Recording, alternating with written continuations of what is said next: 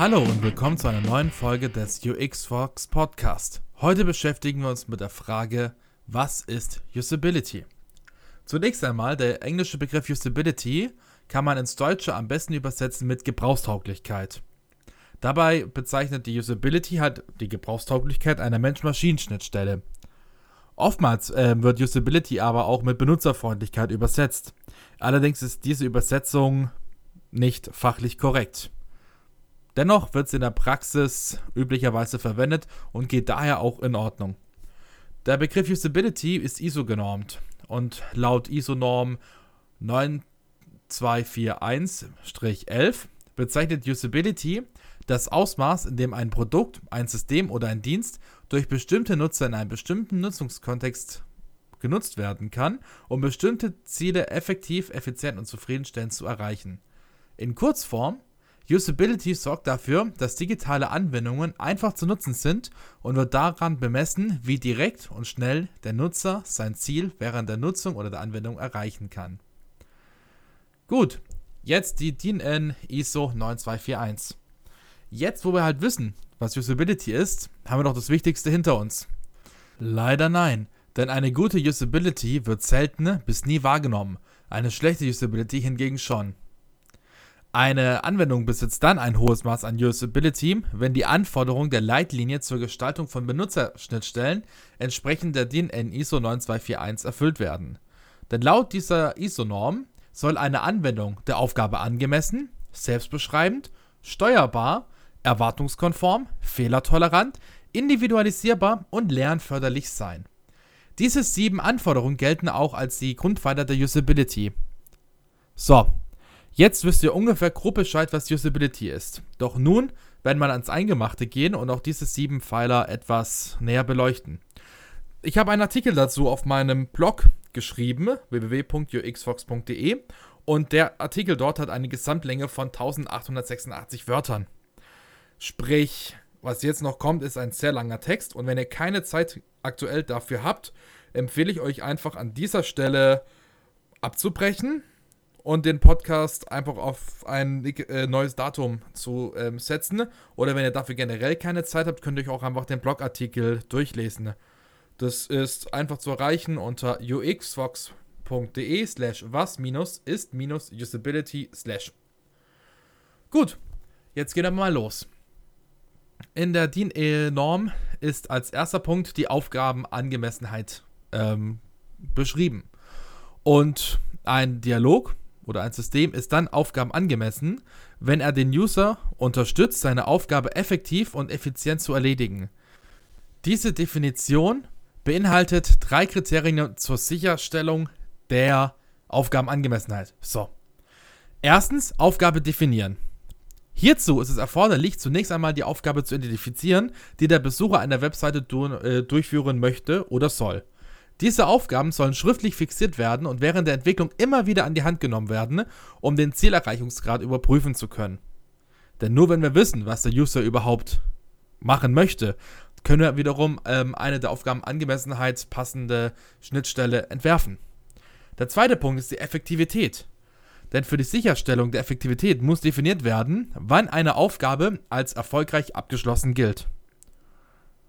Und im dritten Punkt müssen wir die Effizienz sicherstellen. Das Sicherstellen der Effizienz ist dann nun mal der nächstlogische Schritt. Es muss der optimale Weg definiert werden. Konkret bedeutet das, dass der Nutzer mit möglichst geringem Einsatz von Zeit, Geduld, Gedächtnisleistung oder Transferleistung ans Ziel gelangen muss. Klingt kompliziert? Einfaches Beispiel dafür. Wenn der User auf die Webseite eines Online-Shops kommt, auf dem er Schuhe kaufen kann, dann geht es darum, dass er möglichst schnell sein Ziel erreichen kann, nämlich das Kaufen von, sagen wir mal, Winterstiefeln in schwarz Leder der Schuhgröße 46. Und wenn er nun mit dem möglichst geringem Einsatz von Zeit ähm, und äh, Geduld, Gedächtnisleistung, Transferleistung ans Ziel gelangen möchte, heißt das, dass er mit wenig Klicks sein Produkt aussuchen und konfigurieren und bestellen kann. Und die Aufgabe gilt dann als abgeschlossene, wenn der Käufer genau das Paar Schuhe gekauft hat, welches er sich kaufen möchte. Kommen wir zum nächsten Punkt. Das ist die Selbstbeschreibungsfähigkeit. Ein Dialog ist dann selbstbeschreibungsfähig, wenn jeder einzelne Dialogschritt durch Rückmeldung des Dialogsystems unmittelbar verständlich ist oder dem Benutzer auf Anfrage erklärt wird. Der Nutzer muss zu jeder Zeit folgende drei Fragen beantworten können. Wo komme ich her? Wo bin ich? Und wo kann ich von hier aus überall hin? Um die Beantwortung dieser Fragen zu ermöglichen, muss der Nutzer in folgenden Punkten unterstützt werden. Zunächst einmal zur Orientierung. Auf jeder Seite und in jedem Schritt einer zu erledigen Aufgabe müssen dem Besucher Orientierungspunkte angeboten werden, damit er sofort erkennt, wo in der Seitenhierarchie er sich gerade befindet oder wie weit er von dem Ziel entfernt ist. Auf Webseiten werden gerne sogenannte Breadcrumbs verwendet, auf Deutsch Brotkrümel, wie zum Beispiel Webseite, Shop, Kategorie, Produkt A, Testberichte. Der nächste Punkt ist die Antizipierbarkeit. Eine Seite wird für einen Besucher erst dann steuer- und beherrschbar, wenn er zielsicher navigieren kann. Voraussetzung hierfür ist jedoch, dass der Benutzer aufgrund der Beschaffenheit der Navigationselemente erkennen kann, wo diese ihn hinführen werden. Als ähm, bekanntes Negativbeispiel ist bei vielen Glücksspielseiten, wo der Login-Bereich oder die Registrierung oder auch wiederum der ähm, Button für eine drei Monate oder drei Tage oder was auch immer Testzugang genau gleich aussehen, die gleiche Beschriftung haben und die gleiche Farbe haben. Oder auch, was man kennt, wenn man sich etwas herunterladen möchte und dann mal man russisch Roulette spielt mit Download-Buttons, von denen fünf einen Virus enthalten und das sechste erst den Download, den du haben möchtest. Kommen wir jetzt zum nächsten Thema, das ist das Feedback. Und eine Rückmeldung über den Erfolg durchgeführter Aktionen schafft dann ein Gefühl von Sicherheit beim Besucher, was wiederum für die Vertrauensbildung maßgeblich ist. Sprich, bekommt der User vom System das Feedback, du hast es geschafft oder das Produkt wurde dem Warenkorb hinzugefügt, dann weiß er, dass das System funktioniert und er fühlt sich halt geborgen. Als nächster Punkt ist nun mal die Hilfe und insbesondere für gerade unerfahrene Besucher sind komplexe Aufgaben oft sehr schwer durchzuführen. Diese sollen halt mit einer besonderen Hilfestellung oder einer Dokumentation des Systems bei der Erledigung ihrer Aufgaben unterstützt werden. Das heißt im Endeffekt nichts anderes, als dass wenn der User nicht weiß, wofür ein Button da ist, er wiederum ein kleines i als Informationspunkt hat, worauf er führen kann, worauf er seinen Cursor führen kann, und dann bekommt er wiederum eine Hilfestellung angezeigt, die ihm genau erklärt, was dieser Button jetzt macht. Gut, soviel zum Thema Selbstbeschreibungsfähigkeit. Kommen wir jetzt zur Erwartungskonformität. Ein Dialog ist dann erwartungskonform, wenn er konsistent ist und den Merkmalen des Benutzers entspricht. Zum Beispiel seinen Kenntnissen aus dem Arbeitsgebiet, der Ausbildung und der Erfahrung des Benutzers sowie den allgemein anerkannten Konventionen. Hierbei ist es dann wichtig zu unterscheiden, wer die Zielgruppe ist. Eine Anwendung zur Sicherheitsberechnung für Megatroniker muss nicht von einer Friseurin verstanden werden. Auf der anderen Seite muss ein Megatroniker auch keinen Online-Shop verstehen, auf dem Friseure ihr Werkzeug kaufen können. Der Mensch ist ein Gewohnheitstier und sein Handeln ist geprägt durch im Laufe seines Lebens erlernte Verhaltensmuster. So ist auch das Verhalten der Besucher auf Webseite durch die verschiedenen kognitiven sowie verhaltens- und lernpsychologischen Faktoren geprägt. Und das mal kurz einfach ausgedrückt, der Mensch ist saumäßig faul und er macht immer das, was er schon immer getan hat. Gut, diese kognitiven äh, sowie verhaltens- sowie lernpsychologischen Faktoren sind beispielsweise die Konsistenz. Das menschliche Gehirn kann Zusammenhänge dann schneller erfassen, wenn bekannte Muster erkannt werden können. Variieren nun viele Merkmale zur Erkennung von beispielsweise Navigationsmöglichkeiten von Seite zu Seite, kann der Nutzer kein Muster speichern, das ihm auf der nächsten Seite die Navigation erleichtern würde. So ist er auf jeder Seite erneut mit dem Erkennen und Speichern von Mustern beschäftigt. Als bestes Beispiel dafür können wir auch das Burger-Menü verwenden. Das bringt uns nämlich wiederum zu dem nächsten Punkt. Das ist nämlich die Erfahrung. Und Studien haben ergeben, dass Nutzer, äh, die wiederum wenig Erfahrung haben, in vielerlei Hinsicht keine Vorliebe bezüglich der Navigation, des Wordings oder des Workflows haben. Je länger Besucher jedoch Erfahrungen mit unterschiedlichsten Webseiten sammeln konnten, desto größer werden die Ansprüche hinsichtlich der Konformität mit ihren Erwartungen auf neu besuchten Webseiten. Als Beispiel kann man das sogenannte Burger-Menü, also sprich die drei Striche untereinander, ähm, bringen. Das Symbol ist alles andere als intuitiv. Nutzer, die das Symbol nämlich noch nie gesehen haben, wissen nicht, was passiert, wenn man darauf klickt. Erst durch die Erfahrung des Nutzers erlernt er dieses Symbol und erkennt es in den verschiedensten Szenarien wieder. Und damit sind dann auch bei der, äh, haben wir die Brücke geschlagen zwischen Konsistenz und Erfahrung. Gut, soviel zur Erwartungskonformität. Der nächste Grundpfeiler der Usability ist die Fehlertoleranz. Und ein Dialog ist dann fehlertolerant, wenn das beabsichtigte Arbeitsergebnis trotz fehlerhafter Eingaben entweder mit keinem oder mit minimalem Korrekturaufwand durch den Benutzer erreicht werden kann. Potenzielle Fehler kann man klassifizieren.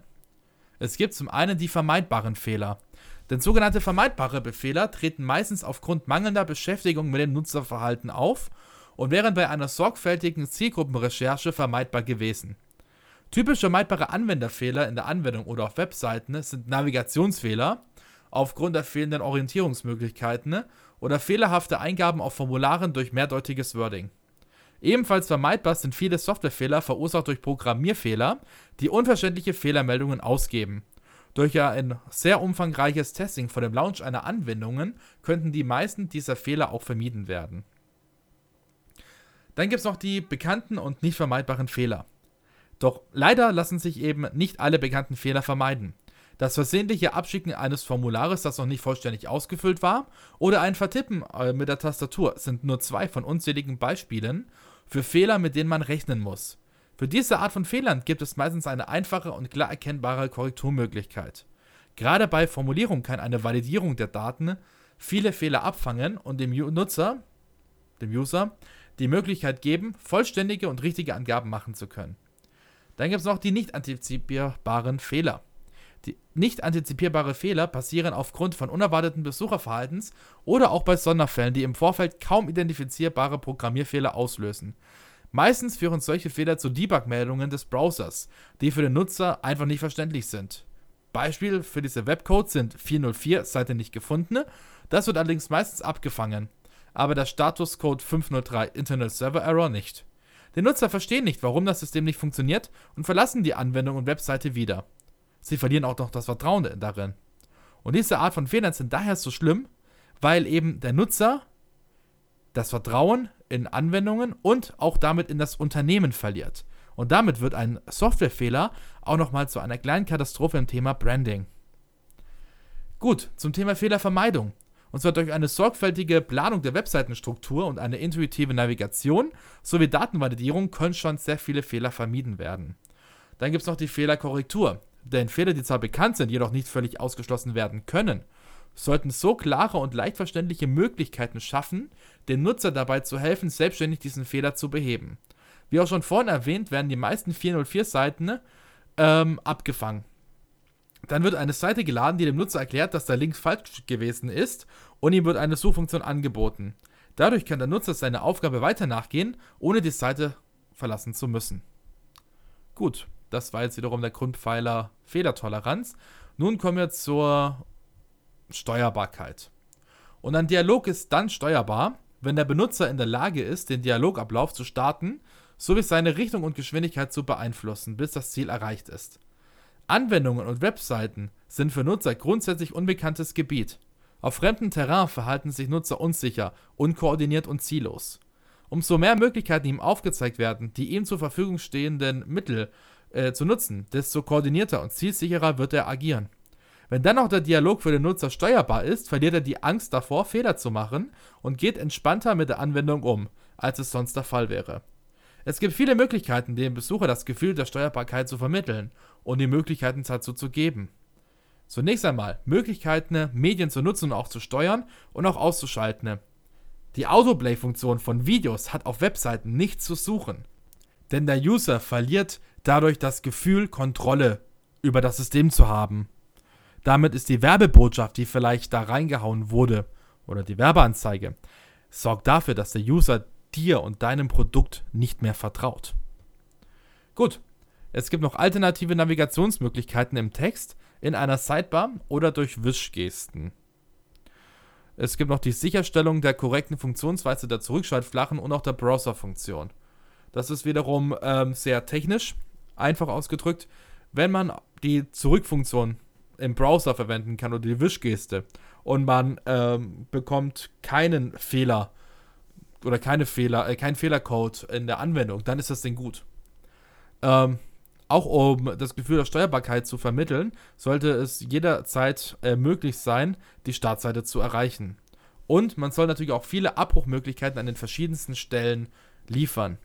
Aus dem Grund tue ich in meinen Projekten, ne, die irgendwie ähm, kommerzielle Hintergründe haben, werden ähm, Call to Actions auch innerhalb des Textes untergebracht und auch schon zum Beispiel nach einem Drittel der Seite, nach der Hälfte der Seite und dann auch im zweiten Drittel der Seite. Wenn die Leute nämlich sich generell fürs Produkt interessieren, aber den Text nicht durchlesen wollen, können sie mich jederzeit kontaktieren. Das ist dann auch so ein typischer Schritt der Conversion-Optimierung.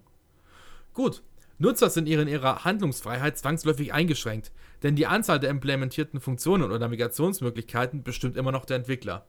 Seine Aufgabe ist es jedoch, dem Nutzer die größtmögliche Freiheit und Selbstbestimmung in der Anwendung zu vermitteln. Dies gelingt dadurch, dass sich die angebotenen Möglichkeiten mit den Erwartungen der Zielgruppe so gut decken, dass keinerlei Bedürfnis nach noch mehr Handlungsspielraum entsteht. Anders formuliert, wenn du weißt, wer dein Nutzer ist, weißt du auch, was er braucht.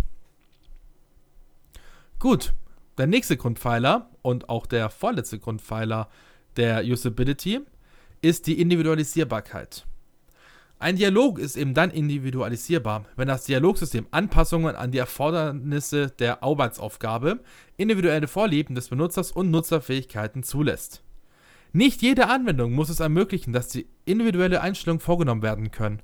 Dennoch sollte jede Anwendung derart gestaltet sein, dass zumindest die im Browser- und Betriebssystem äh, vorgesehenen Individualisierungsmöglichkeiten einwandfrei funktionieren. Beispielsweise die Zoom-Funktionalität, ne? Die Veränderung der Schriftgröße, das Tauschen oder Ausschalten von Stylesheets oder auch die Deaktivierung von Multimedia-Elementen ohne völligen Verlust des inhaltlichen Zusammenhangs. Je mehr jedoch ein Nutzer zum Dialog gefordert ist, desto mehr Möglichkeiten der Individualisierung müssen ihm angeboten werden. In Foren, Communities, E-Commerce-Accounts und anderen Systemen, die auf regelmäßigen und häufigen Dialog ausgerichtet sind, ist das Angebot an persönlichen Einstellungen Pflicht und unabdingbar. Das ist eigentlich relativ klar. Sollte an dieser Stelle jetzt nicht klar sein, dann hinterlasst doch äh, einfach einen Kommentar im Podcast oder im Blog. Kommen wir nun zum letzten Grundpfeiler der Usability, das ist die Lernförderlichkeit. Ein Dialog ist dann lernförderlich, wenn er den Benutzer beim Erlernen des Dialogsystems unterstützt und anleitet.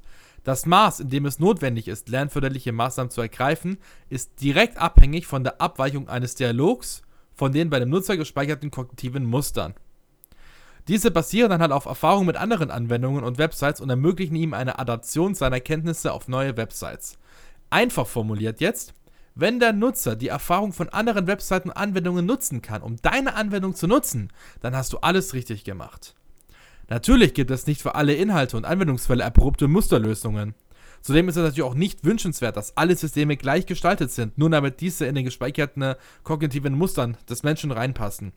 Es gibt jedoch eine Grundregel über den zumutbaren Grad der Beansprechung kognitiver Kapazitäten. Und zwar, je seltener ein Besucher eine Webseite benutzt, desto weniger ist es ihm zuzumuten, dass er ihre Bedienung erst erlernen muss.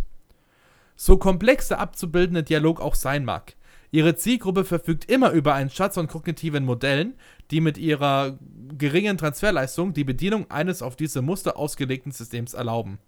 Nur in den seltensten Fällen ist der Weg, der zur Erreichung der typischen Anwendungsziele führt, so komplex, dass man dem Nutzer zumuten muss, eine neue Art der Navigation oder die Abarbeitung bestimmter Aufgaben zu erlernen. Für unerfahrene Besucher gibt es jedoch verschiedene Hilfestellungen, wie der logische Aufbau einer Seite, logische Abläufe, Hilfeseiten, FAQs, eine Guided Tour oder Visual Guiding. Jetzt sollte natürlich noch nicht vergessen werden, dass auch diese Hilfestellungen gebrauchstauglich sein müssen, um nicht noch eine Hilfe zur Hilfe notwendig zu machen.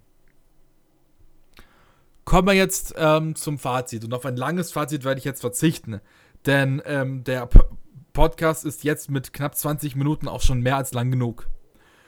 Alle sieben Grundpfeiler der Usability zusammen ergeben ein extrem hohes Maß der Gebrauchstauglichkeit.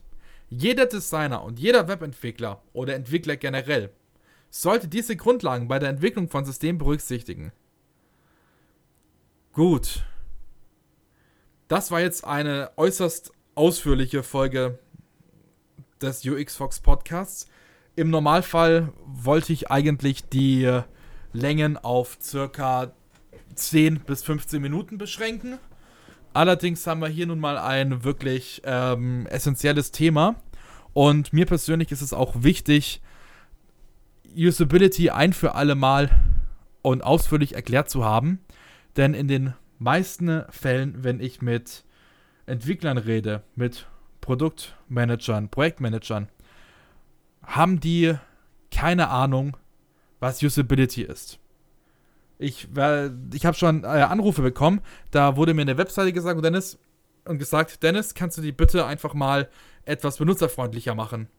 Und auf die Frage, ja klar, welche Zielgruppe habt ihr? Was genau will diese Zielgruppe erreichen? Was sind die Unternehmensziele? Was sind die Ziele der Benutzer? Wurde mir gesagt, ach Dennis, das ist egal, wir haben dafür keine Zeit. Los, mach einfach nur die Webseite benutzerfreundlicher. Gut. Es gibt natürlich immer ein paar Elemente, wie dafür, äh, wie dafür zu sorgen, dass das Auge schnell alles erfassen kann, dass die Navigationsstruktur sinnvoll ist. Aber ohne zu wissen, wer der User überhaupt ist, sind 80% der Änderungen, die man durchführt, nur reines Rumgerate. Ein UXler oder Usability-Experte wie ich kann es noch relativ genau erraten, aber auch wir liegen falsch, wenn wir keine Information haben. Wenn jetzt aber wiederum ein Projektmanager oder nur ein Marketing-Spezialist ähm, das Ding machen muss, der denkt nicht darüber nach, wie wichtig es dem Nutzer ist, ein System auch wirklich gebrauchen zu können, sondern er denkt nur darüber nach, wie er mehr Geld in seine Taschen spülen kann. Und das Problem ist, wenn der User nicht zufrieden ist mit seiner Webseite oder auch nicht das Problem lösen kann, weswegen er überhaupt auf die Webseite kommt, dann sind alle Marketingaktivitäten, die man überhaupt tätigt und alle tollen Slogans nichts mehr wert.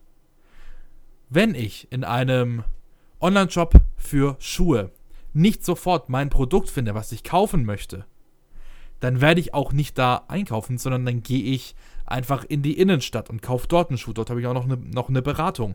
Und auch eine Beratung ist eine Form der Usability. Denn ich habe mein Problem, ich brauche neue Schuhe. Und wie wird das gelöst? Durch die Beratung. Diese Möglichkeiten der Beratung haben wir natürlich nicht im Web, nicht in dieser Form. Wir können nicht personalisiert auf Fragen von Nutzern eingehen.